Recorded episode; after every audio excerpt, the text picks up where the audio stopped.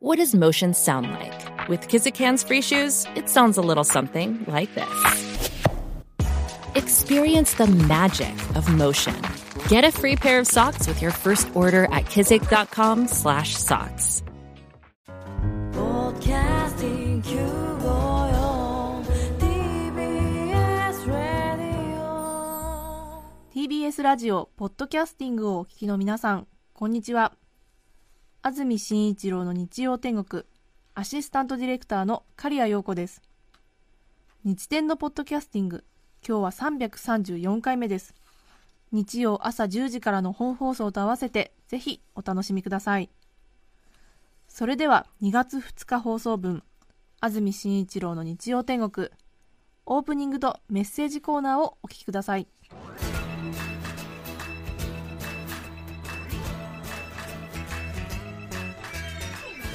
安住紳一郎の日曜天国。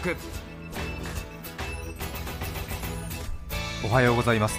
2月2日日曜日朝10時になりました。安住紳一郎です。おはようございます。中澤由美子です。皆さんはどんな日曜日の朝をお迎えでしょうか、さて東京は冬にしては暖かい朝を迎えました。はい。スタジオになります赤坂現在気温が7度都心の今朝の最低気温6.1度ということで、ええ。昨日より2度ほど高いということで薄曇りの空ですが風もなく暖かい朝になっている。なんとなくこう朝を迎えますとカレンダーも1枚めくり2月になりましたので少しずつ春の足音なのかなというふうに感じますがただこのまま春は迎えられないんですよね。そうですねきっと。はい。はいちょっと今日は公園で風もないのでバドミントンでもしてみたいなというようなそういうような 朝ですね。結構バドミントンお私あ風がないとバドミントンがしたくなります。やりません？公園で。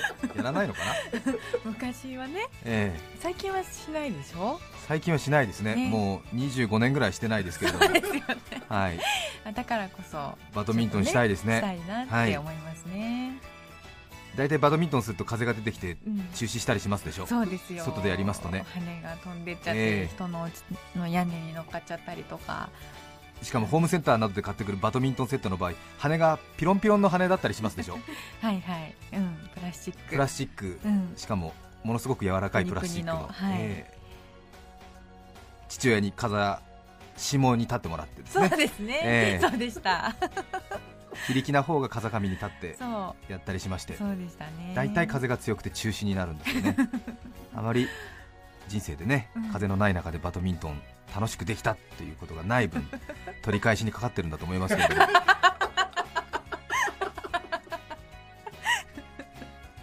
私は家族と一緒に暮らしてはいないんです。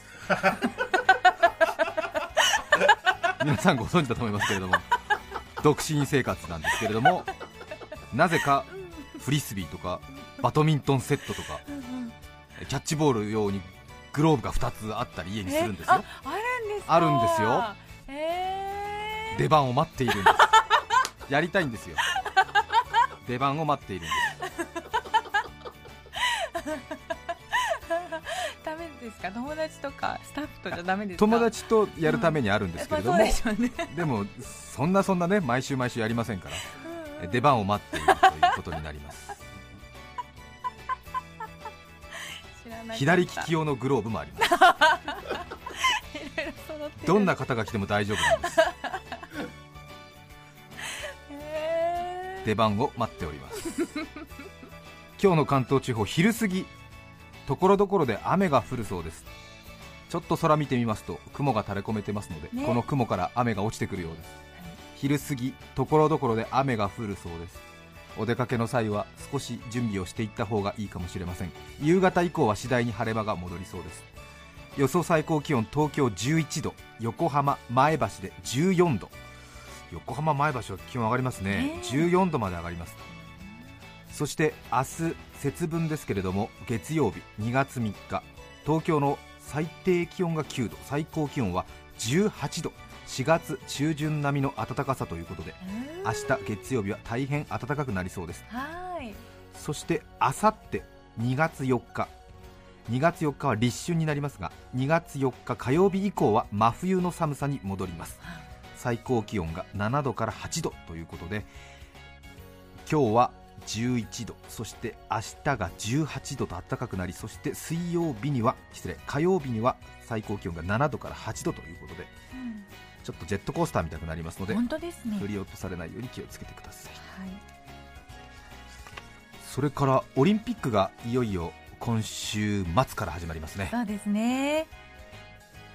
日本時間でいうとうん。金曜日の深夜正しくは土曜日の朝1時ぐらいですね。はい。金曜日の夜と言っていった方がイメージ湧きやすいと思いますがうん金曜の深夜夜中の1時から開会式の中継などがあるのではないでしょうか。はい開会式の前に少し種目があるものもあるようですがうん。いよいよ今週末からソチオリンピックとはい。いうことになります、はい。普段スポーツ見ない人でもオリンピックが始まりますとあまり注目していなくても始まると見てしまうというのがオリンピックだったりしますね。そうですね。え本当にそうです。え表彰台に日の丸がたくさん上がるといいですね。うん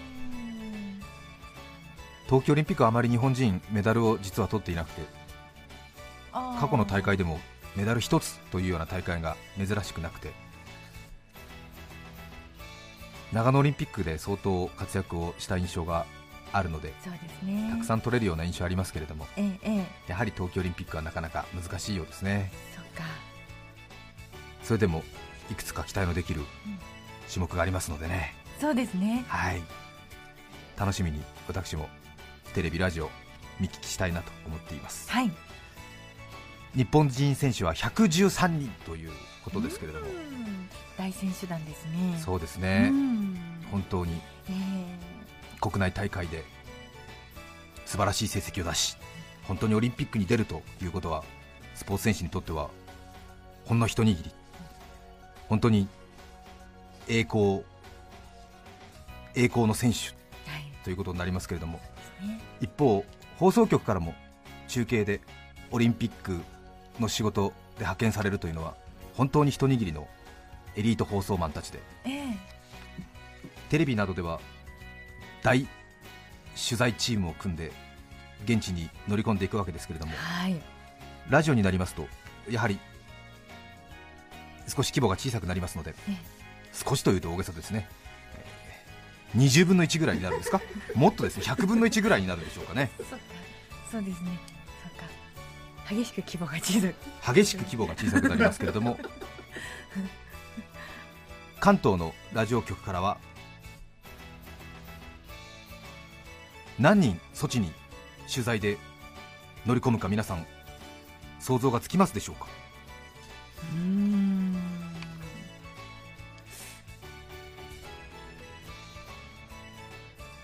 関東のラジオ局からは措置に派遣される放送マン放送ウーマンは5人です、まあ、たくさん人いるんですけれどもね。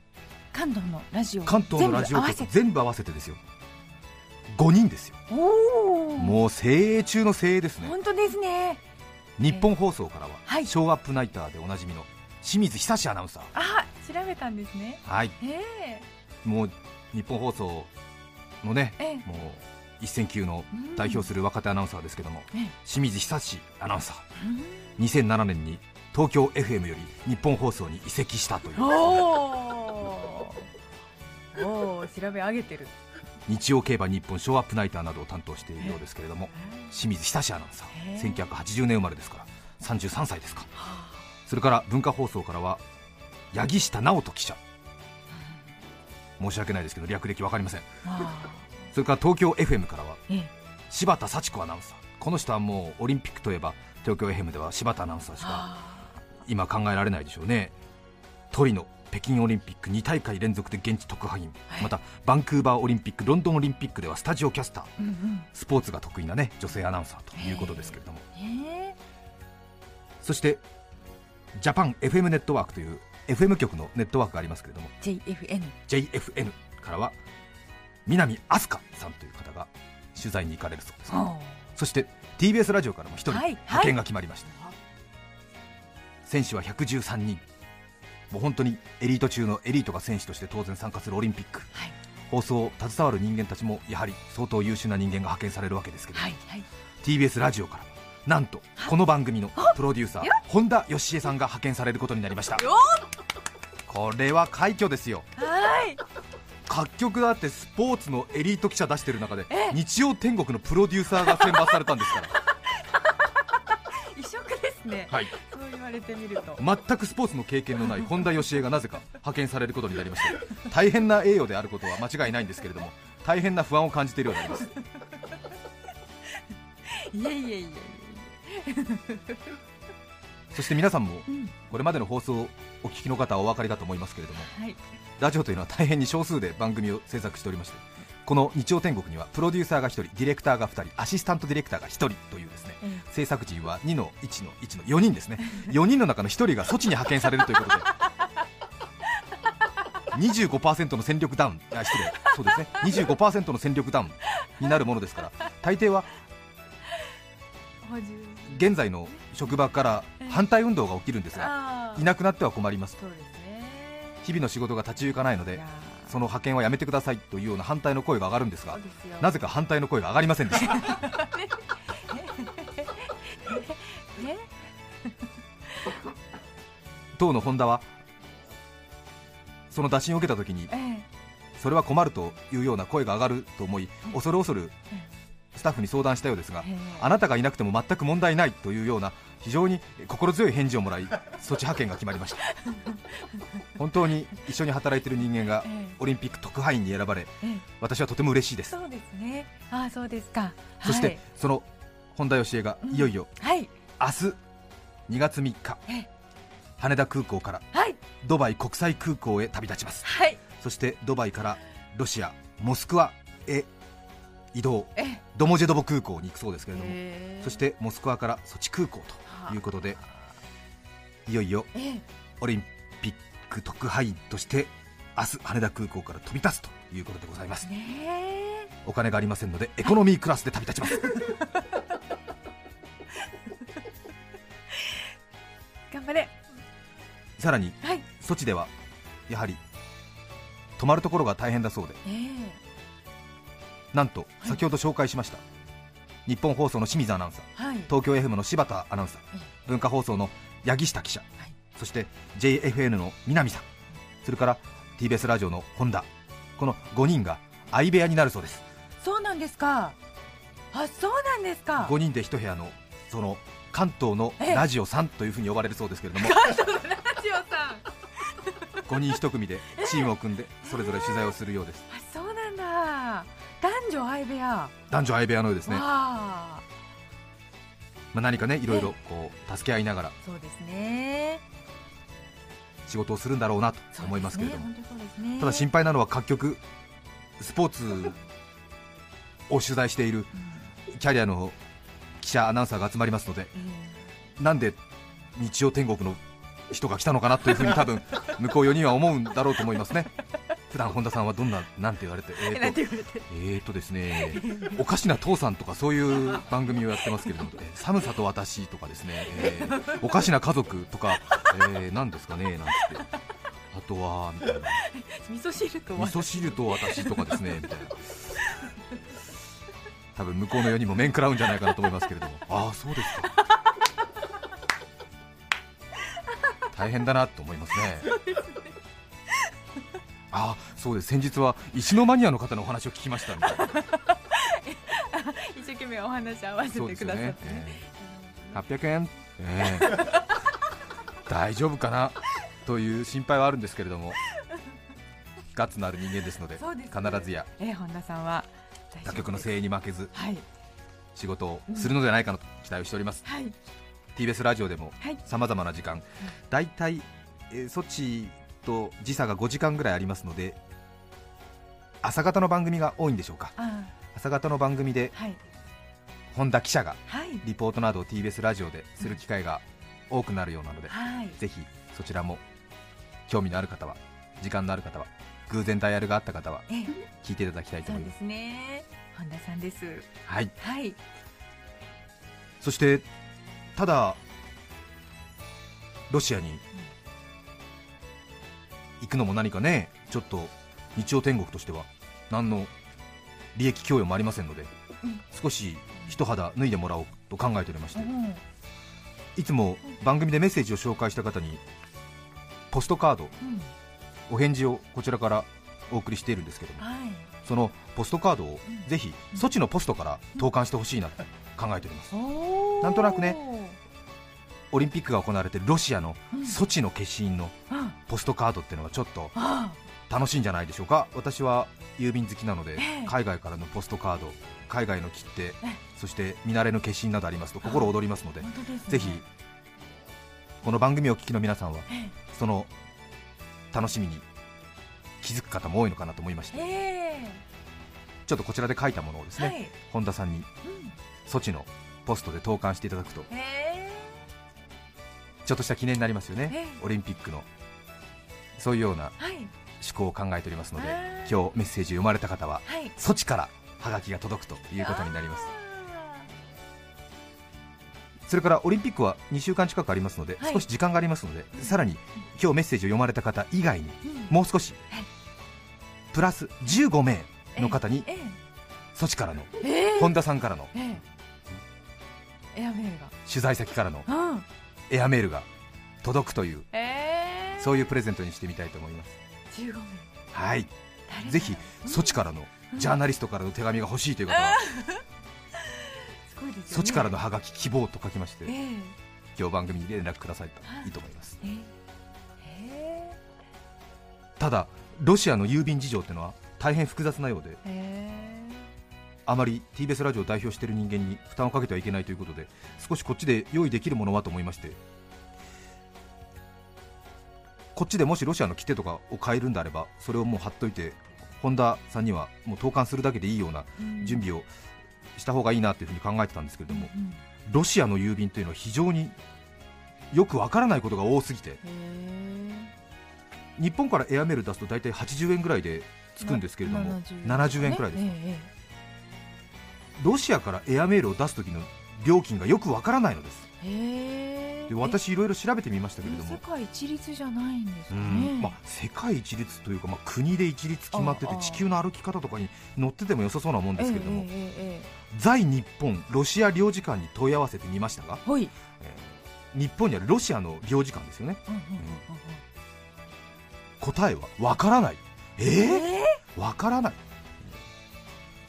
ロシ大体30ルーブルぐらいだっていう話なんですけれどもア1ルーブル3円くらいなので、まあ、90円くらいで、あ。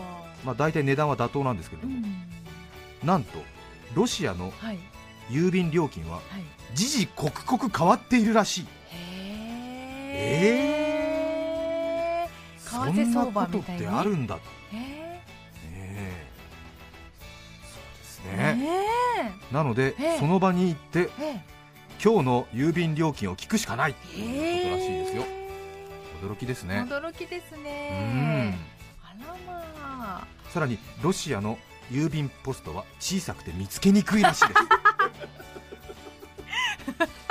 あそうですか。そして、えうん。国内郵便に紛れ込みやすく、うん。紛失が大変多いそうです。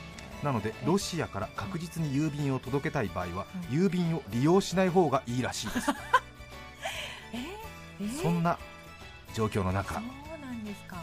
ソチからのハガキがはい。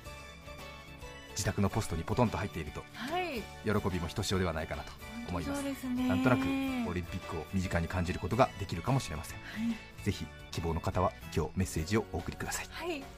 楽しみですね。うーん。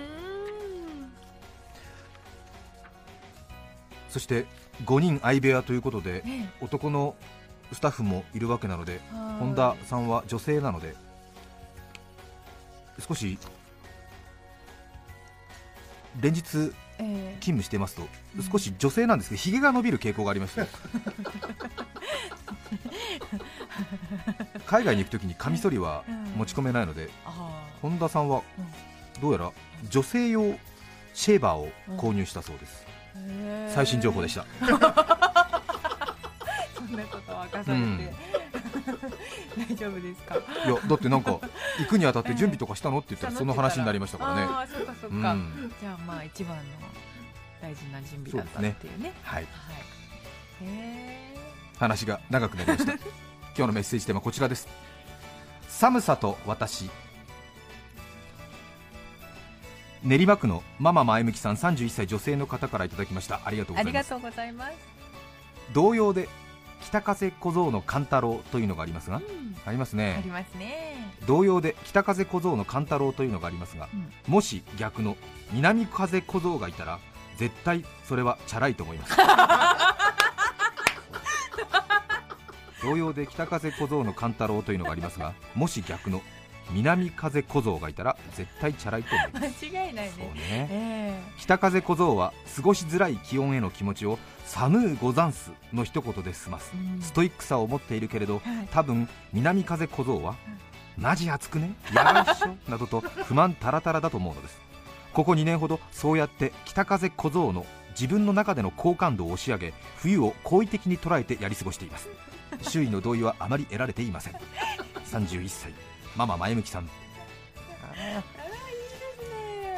かうんに。そうですね。うん。南風ことなんて言ってるんですか？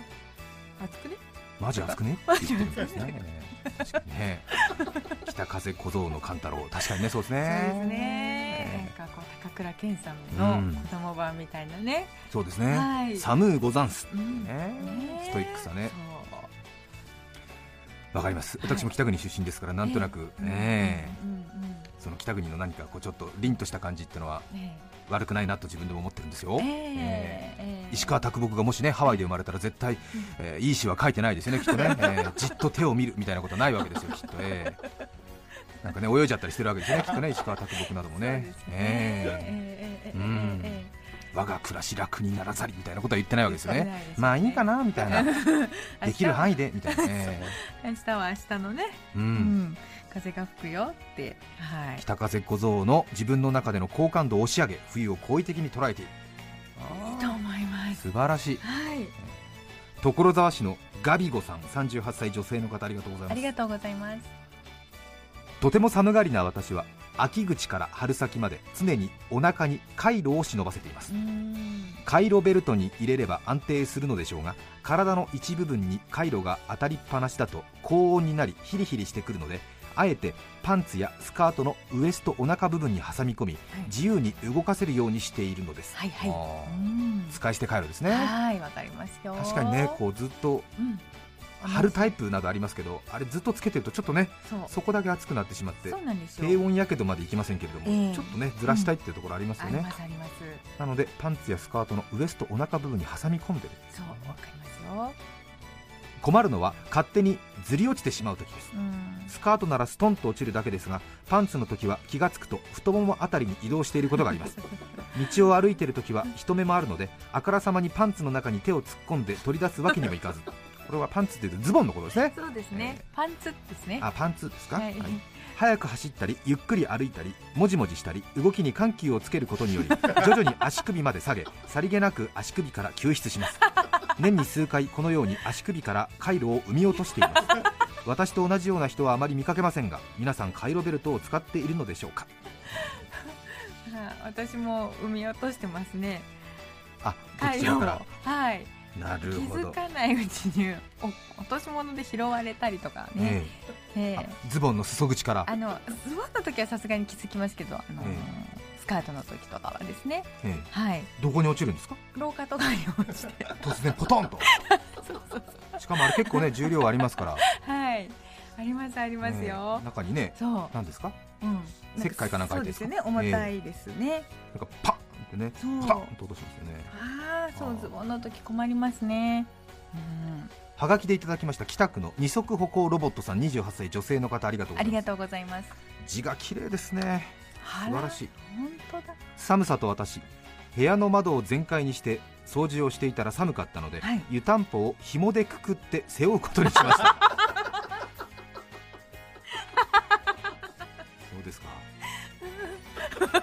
湯たんぽを紐でくくって上手だね。え。ー、紐で押さえられるかな？どうでしょうね、ま、なんかで巻いたのかな？あなんか簡易的なおんぶ紐みたいなことでしょ？ですよね。どうやって亀の甲羅みたいにしたのかしら？横横2本ぐらいで押さえたのかな？すごいね。湯たんぽを紐でくくって背負うことにしました。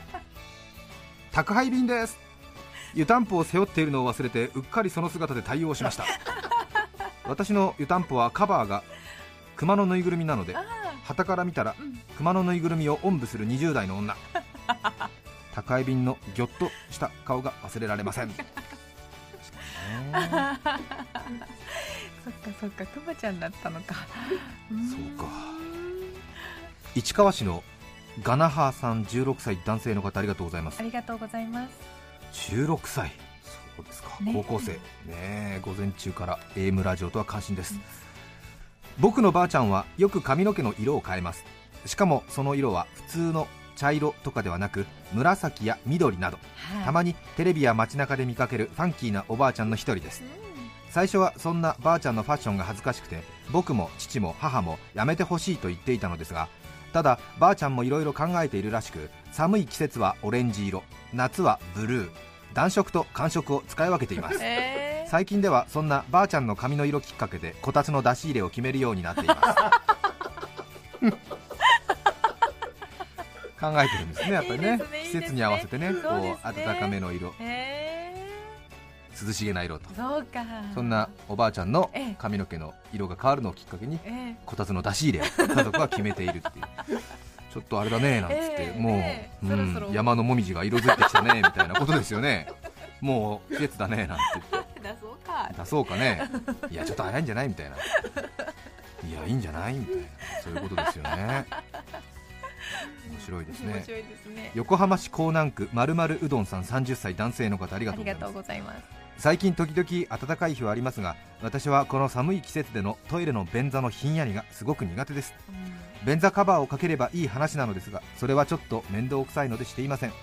そんな中いつも便座に腰掛けるときは冷たさに対する心の準備のために失礼しますと一言言いながら座っています。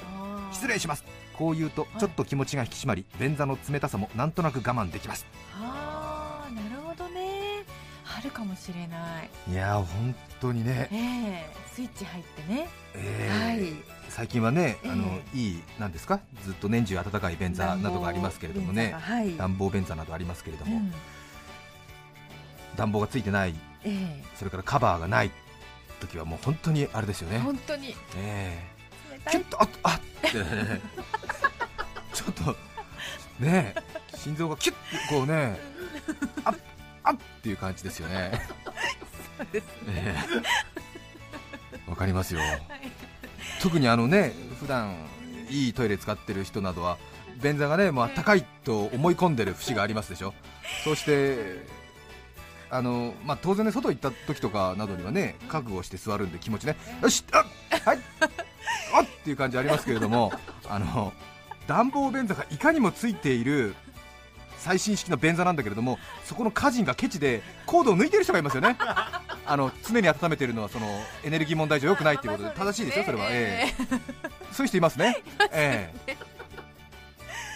低めの設定とかね。低めの設定とか、ええ。あのコード抜いてる人いますね、あの待機電力気にする方はね、いやいいことだと思いますけどね、その場合などには暖かいはずだと思っているが、ゆえに余計こうキュッとなるところですよね、あっっていう、なんか、あじゃないんだよね、おっ違う、おでもないんだな、そうですね、ええ。準備してないわけですから、ね。ええ準備してないわけですからね、ええ。だっっていう。それで若干それ、あの、便意の勢いがそがれるってこともありますからね、それでなんかびっくりしちゃってね。ありましたありました、いやいや、本当ですよ、いや経験した人だと分かると思いますよ、あれはあの別に、えとか、いや、あっていう感じじゃないんですよ、あっていう、あじゃないな、違うな、えーっとね、ちょっと待ってよ、俺もね、あの時にだけ出る声があるんだよね、なんだろうな、あっていう。あの時にだけ湧く感情があるんですよ。そうですね。再現しようとしてもなかなかですね。ねえ。うん。ある。覚悟してても出ると思いますね。今度はあれですよね。全国のそのコンテストやってみます？それぞれ録音していただいて。ね楽しいかもしれない、うん。目黒区の千秋さん22歳女性の方ありがとうございます。小さい頃からキンキンに冷えた人の耳を触るのが大好きでした。うまく言葉にできないのですが常温のぬるい耳にはない癖になるようなたまらない魅力が冬の外気によって冷やされた耳にはあるのです。マイモーストフェバリットイヤーは長い散歩から帰ってきた後のおじいちゃんの冷えた耳。冬は耳の美味しくなる季節。私は冬が大好きです。はへえマニアですね。あでも確かにあのうん。耳って外気にねはい。当たるとものすごく冷えますでしょう。あれ確かに人の耳ちょっとなんかえええ触ると気持ちいいかもしれない。確かに。ううんんやってみよ岩手県なんかそうやってなんかファンを獲得しようみたいなそういう。うあざといっていうのよ。なんでこれでファンが獲得できるんですか？なんかさ私もやってみようったらさ誰のやるのかなっていうふうにみんなは思うわけじゃない？ああなんつって。そうかな。全国のね子供ユミのとかタソファンが悶絶するわけでしょ？そういうの計算してやるから。ごめんなさいちょっと。もし違ったとしたらごめんなさい。違います中場は？ユミタソファンがね来ちゃうよ。来ちゃうよねえ。TBS ラジオさんですか？今ラジオを拝聴していたものですけれどもいつも楽しく拝見しています。安住さんがまた中澤さんを貶めるような発言をされましたよね今。中澤さんはそういう人ではないんですよね。いつも楽しく拝見していますけど。あ拝聴していますけれども。はいそこまで2月2日放送分安住紳一郎の日曜天国。オープニングとメッセージコーナーをお聞きいただきました。それでは今日はこの辺で失礼します。安住紳一郎のポッドキャスト天国。2月3日は節分です。大きな声で鬼は外福は内。鬼は家の中に入れないこと。お豆は鼻の中に入れないこと。TBS ラジオ954さて来週2月9日の安住紳一郎の日曜天国。メッセージテーマはウィンタースポーツの思い出。ゲストは空想科学研究所主任研究員柳田理香さんです。それでは来週も日曜朝10時 TBS ラジオ954でお会いしましょう。さようなら。